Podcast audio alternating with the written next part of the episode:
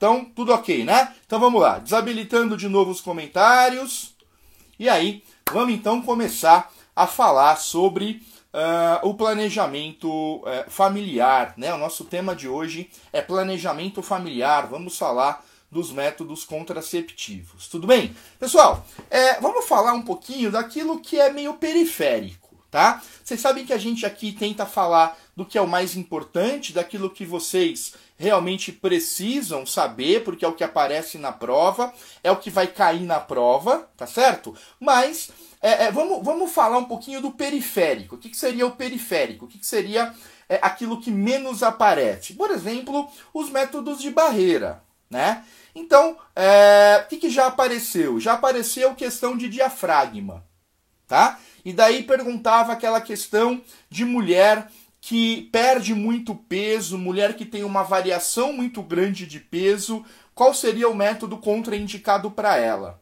O método contraindicado neste caso é o diafragma, né? Mesma coisa da mulher pós-gestação, né? Mulher pós-gestação, como as alterações gravídicas elas levam a uma série de alterações no organismo da mulher, inclusive no trato genital, especialmente no trato genital, né? É, existe uma modificação no aparelho genital.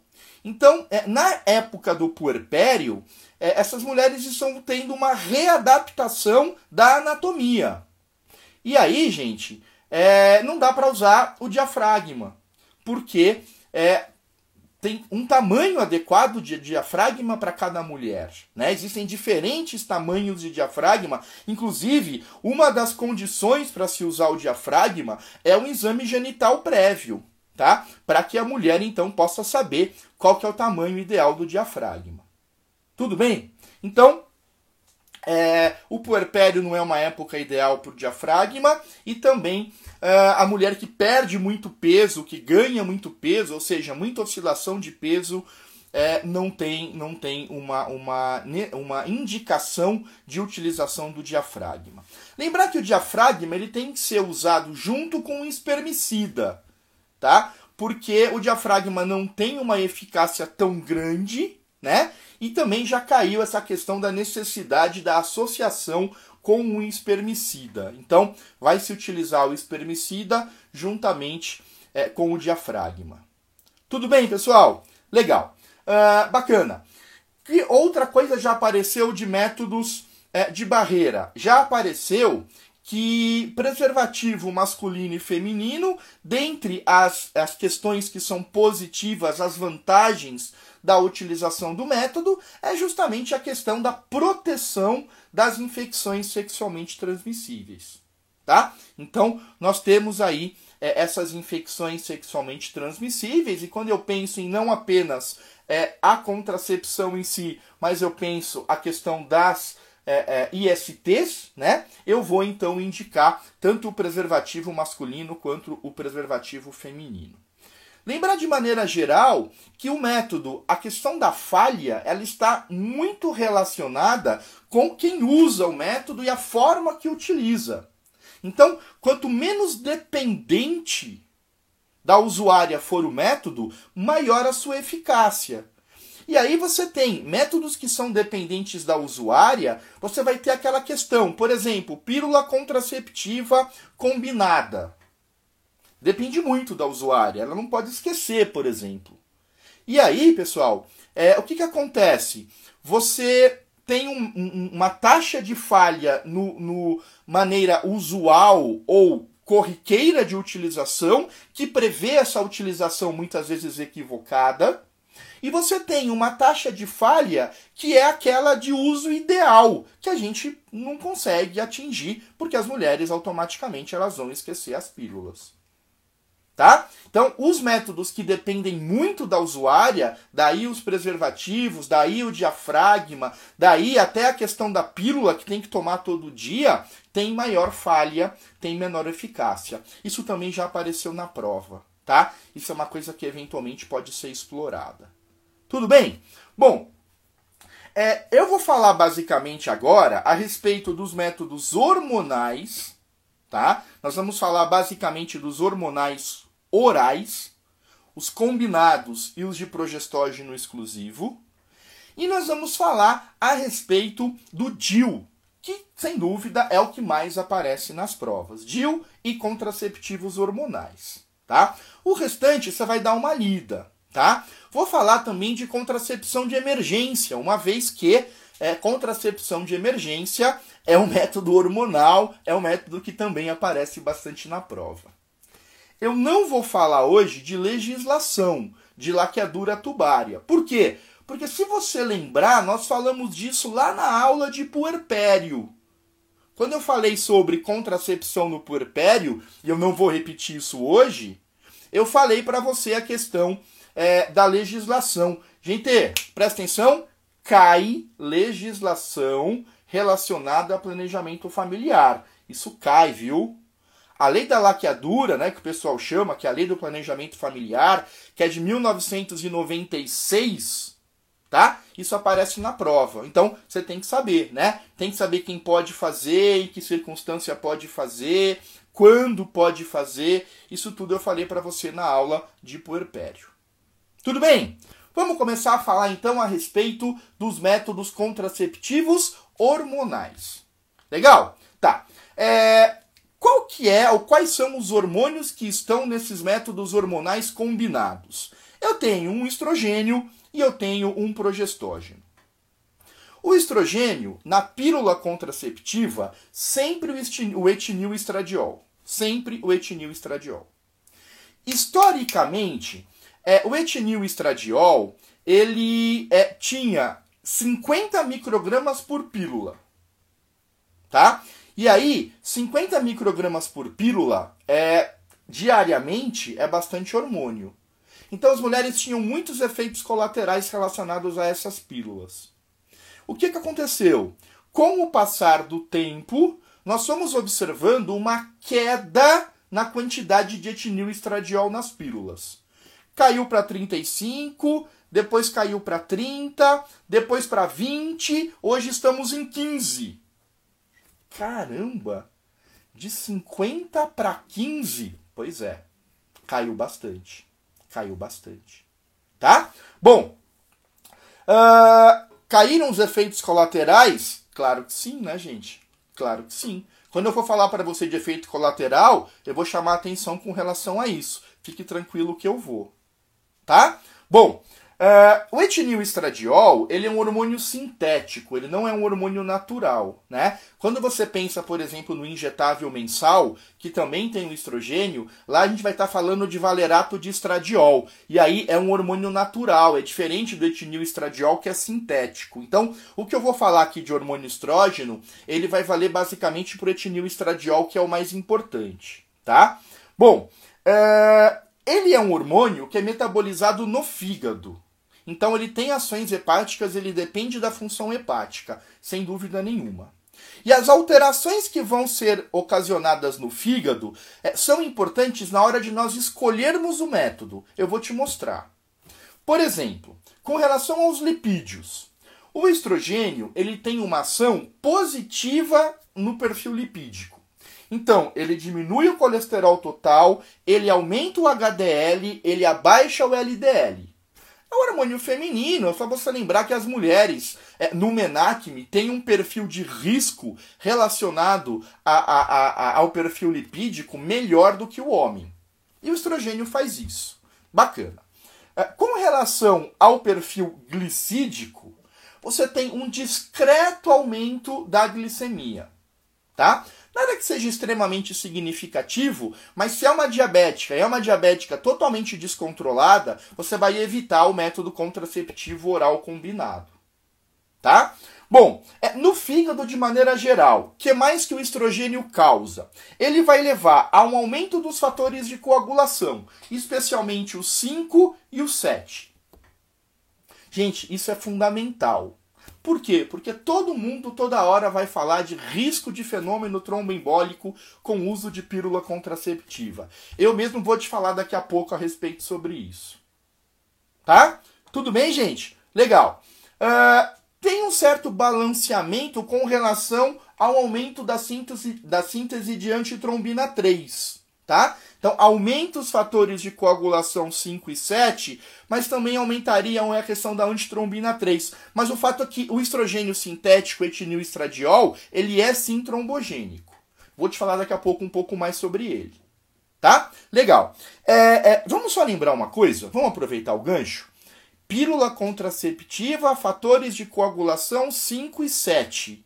Gravidez, que também aumenta fatores de coagulação 7, 8, 9, 10. Lembrou? Isso eu falei para você lá na aula de alterações gravídicas. Falei isso para vocês. Tudo bem? Tá legal? Tá. O que mais acontece no fígado? Aumenta o substrato de renina. E aumentando o substrato de renina, vai ter alteração na pressão arterial.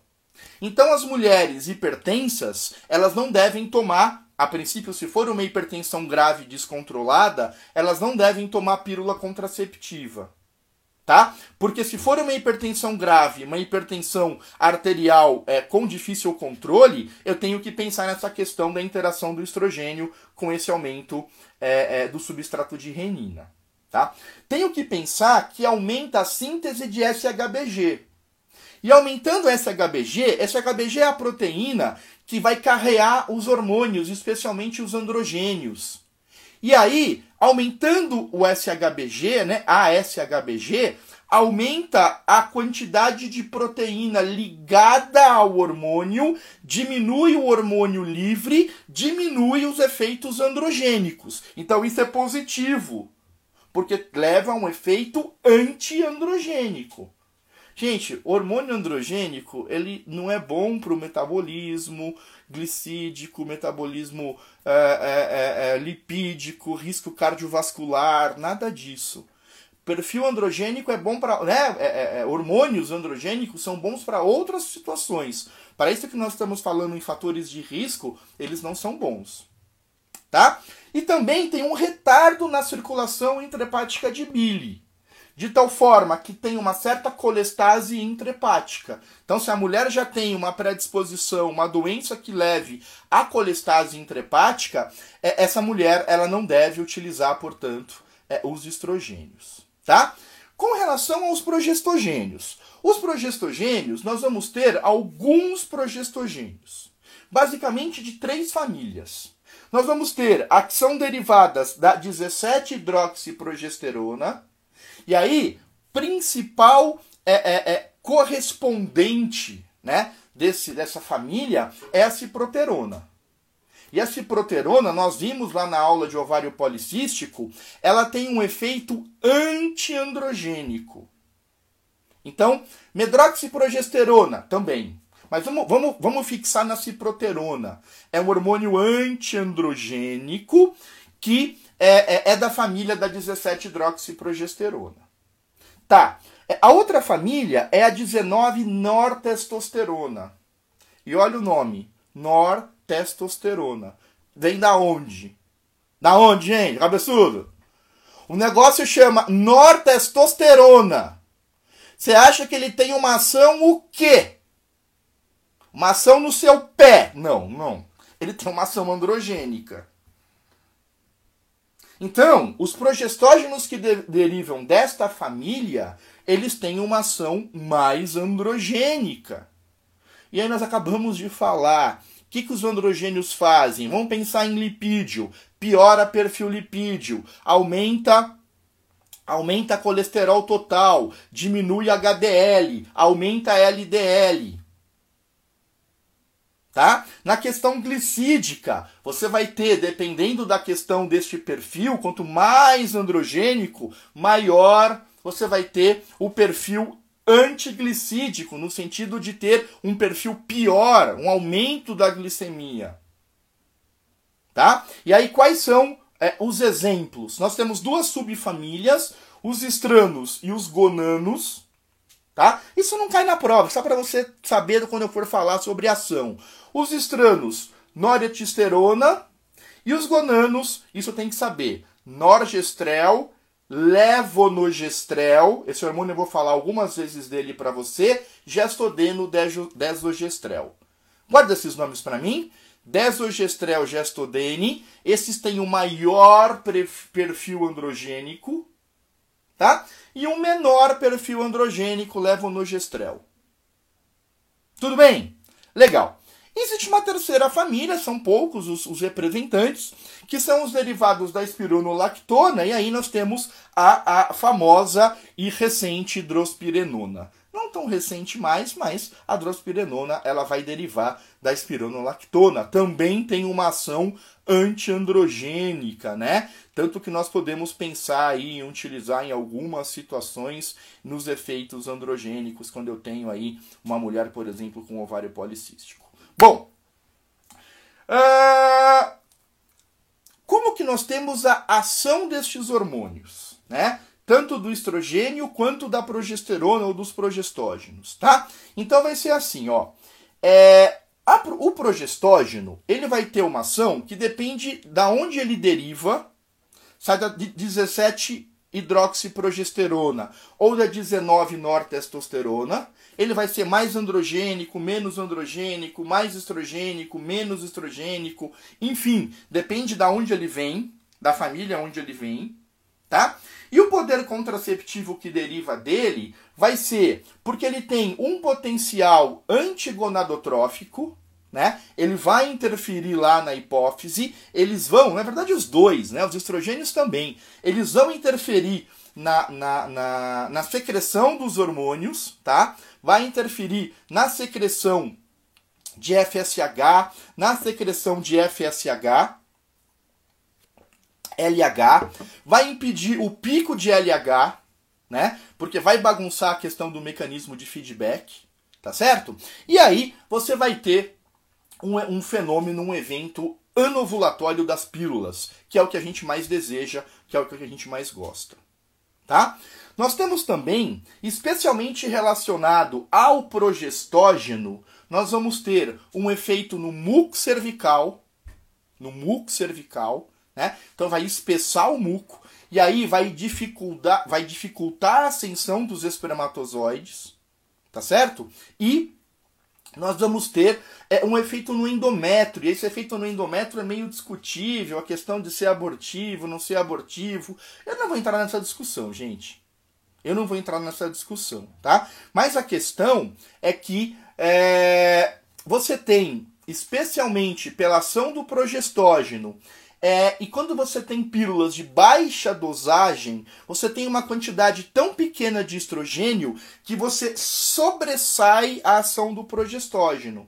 Por isso que nas pílulas de baixa dosagem você tem uma atrofia endometrial. Quando a pílula era de alta dosagem, 50 microgramas, você tinha um predomínio da ação estrogênica e o estrogênio prolifera o endométrio. Então essas mulheres que usavam Evanor, por exemplo, que tem 50 microgramas, elas sangravam muito na época que você tinha a pausa da pílula. Essas moças que usam hoje as pílulas de baixa dosagem, elas praticamente não têm sangramento. Elas têm pequenos sangramentos menstruais. Às vezes elas entram em amenorreia. Por quê? Justamente porque é, é, tem tão pouco estrogênio, 15, 20 microgramas, que sobressai a ação progestogênica e o progestógeno vai levar à atrofia, à hipotrofia endometrial. Por isso que você vai ouvir a mulher falar: ah, eu tomo a pílula X que tem baixa dosagem de estrogênio e eu praticamente não sangro. Eu tenho um dia, um dia e meio de uma sujeirinha só. Pois é, é tão pouco estrogênio, tão mais progestogênio, que você vai ter uma atrofia endometrial, mesmo ela tendo uma pílula combinada.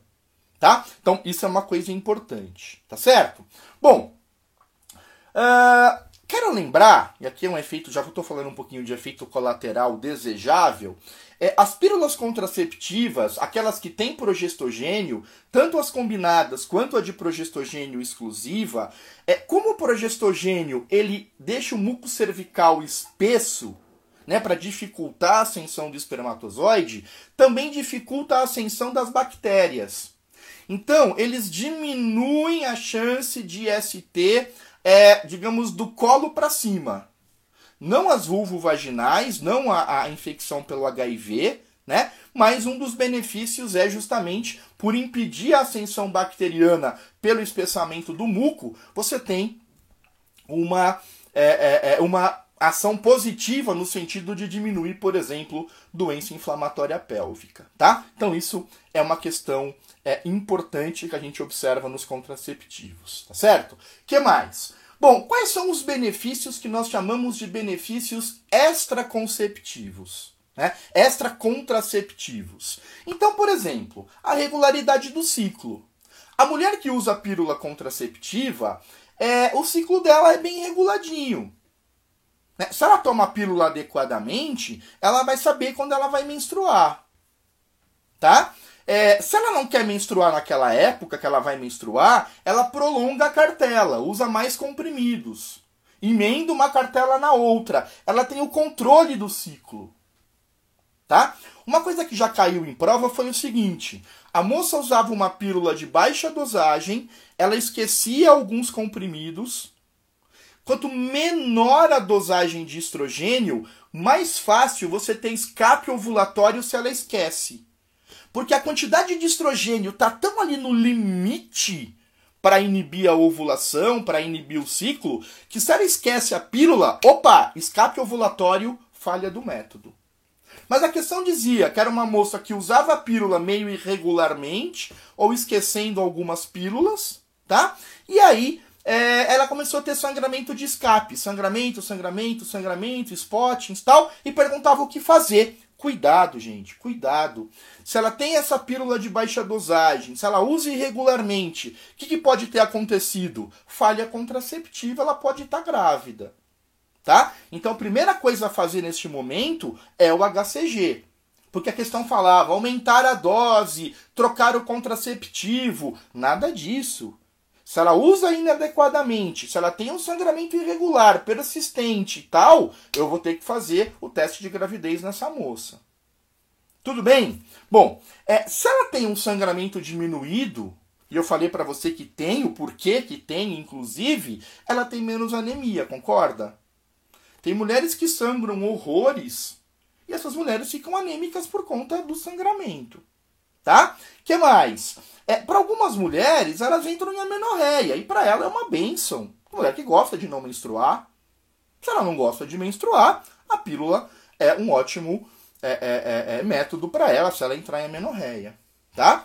É, diminui tensão pré-menstrual, diminui dor do meio, né? Ela não vai ovular, se ela não vai ovular, ela não tem dor do meio, né? E se ela não ovula, ela não tem cólica, ela não tem dismenorreia também é benefício, é benefício contraceptivo. Tá? Diminui dor do meio, diminui tensão pré-menstrual, diminui uh, dismenorreia, cólica menstrual. Tá? que mais? Câncer, ovário e endométrio diminui. É, uns estudos tentam mostrar um aumento no câncer de colo e no câncer de mama. Parece que o aumento é pequeno, mas estatisticamente significativo. Nós não levamos isso em consideração é, do ponto de vista prático, mas na teoria existem estudos que mostram. Então, diminui risco de endométrio e ovário, epitelial de ovário, e aumenta risco de mama e colo de útero. Tudo bem? Legal? Tá.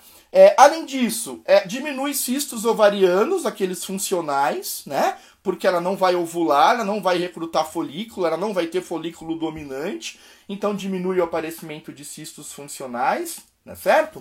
Diminui é, é, é, é, a questão do hiperandrogenismo, nós falamos na aula de ovário policístico que é, é, essas mulheres que têm ovário policístico, especialmente no hiperandrogenismo leve e moderado, nós utilizamos as pílulas contraceptivas, especialmente aquelas com ciproterona, e hoje eu te falei, né, ciproterona, ela vem lá de uma família da 17-hidroxiprogesterona, que tem uma ação mais antiandrogênica. Então eu estou te dando a explicação do porquê disso. Né?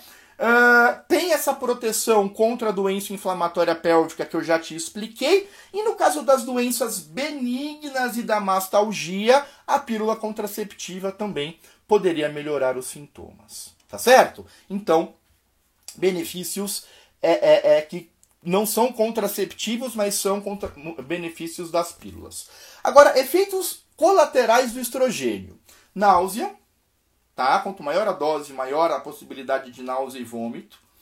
Aumento e sensibilidade das mamas, tá? Você pode ter um aumento tanto glandular quanto ductal por conta da ação dos estrogênios. Você pode ter ciclicamente uma retenção de líquido e um ganho de peso que ele é rápido, mas ele é cíclico. Quando você dá pausa, cai a ganho, o ganho de peso, volta ao peso normal, porque diminui a retenção de líquidos, tá? Então isso é uma coisa importante que a gente tem que observar.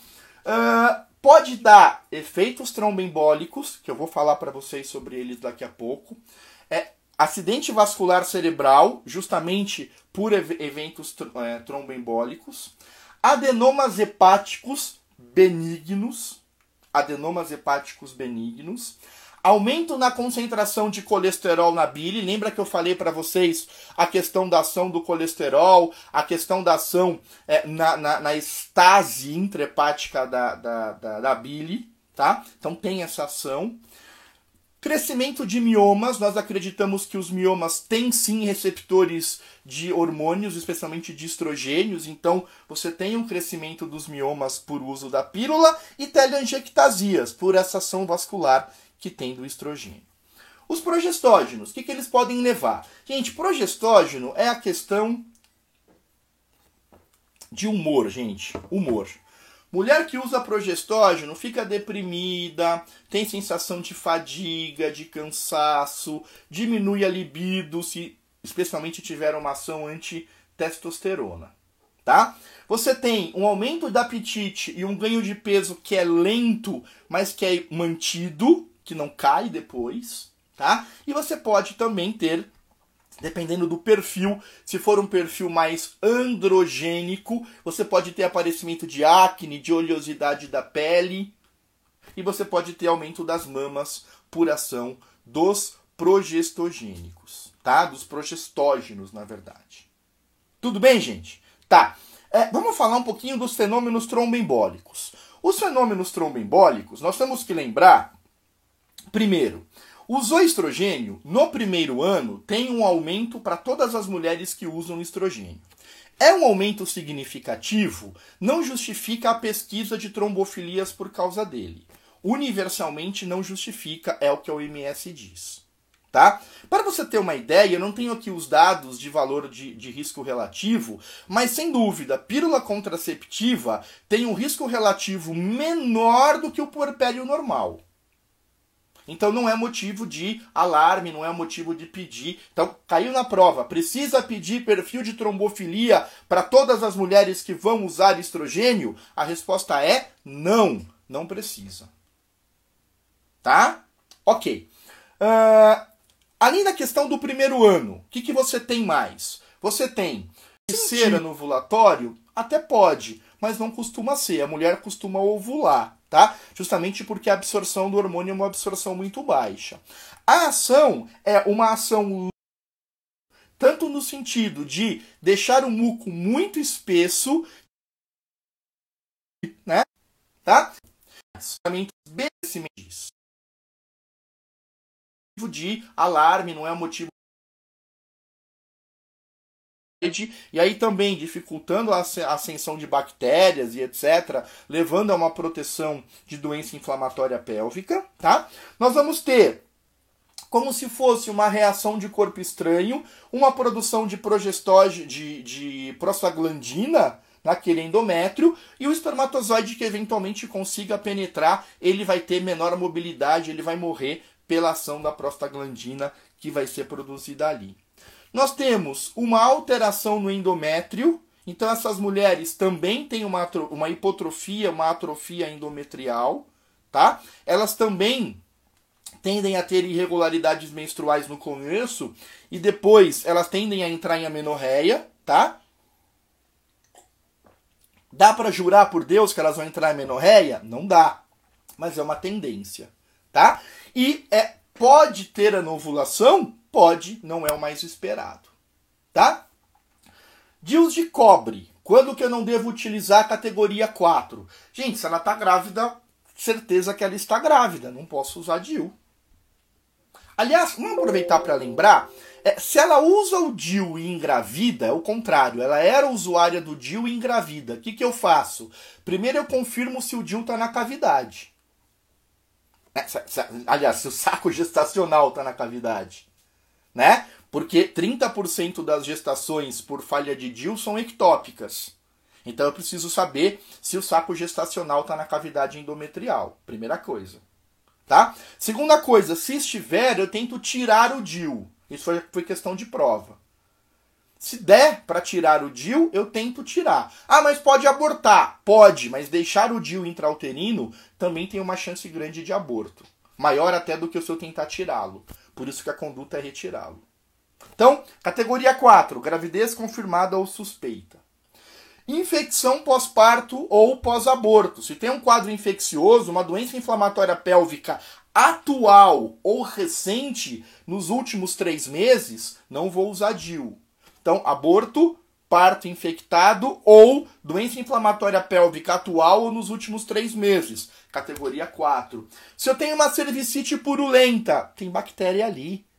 Né? A gente sabe que nos primeiros 20 dias pós inserção de DIL existe uma bacteremia. Eu não vou jogar aquilo lá para dentro. Não vou usar DIL quando tem uma cervicite purulenta. Então, tudo faz sentido. Tudo faz sentido. Tá? Uh, se eu tenho um sangramento genital, né? De natureza desconhecida. Pode ser uma gravidez, pode ser uma ectópica. Eu não vou colocar DIL sem saber. vou primeiro avaliar o sangramento, vou diagnosticar o sangramento, depois eu vou colocar ou não o DIL. Tá? Uh, se eu tenho um câncer genital, um câncer de colo, se eu tenho um câncer pélvico, também não vou utilizar. Ou se eu tenho alterações anatômicas, como septos, como miomas submucosos, tá? Os intramurais, os subserosos não, mas os, os submucosos sim, que podem então interferir com a posição, com a permanência do DIL. Categoria 3, sangramento menstrual aumentado. Vou falar para vocês dismenorreia e aumento do sangramento vaginal menstrual.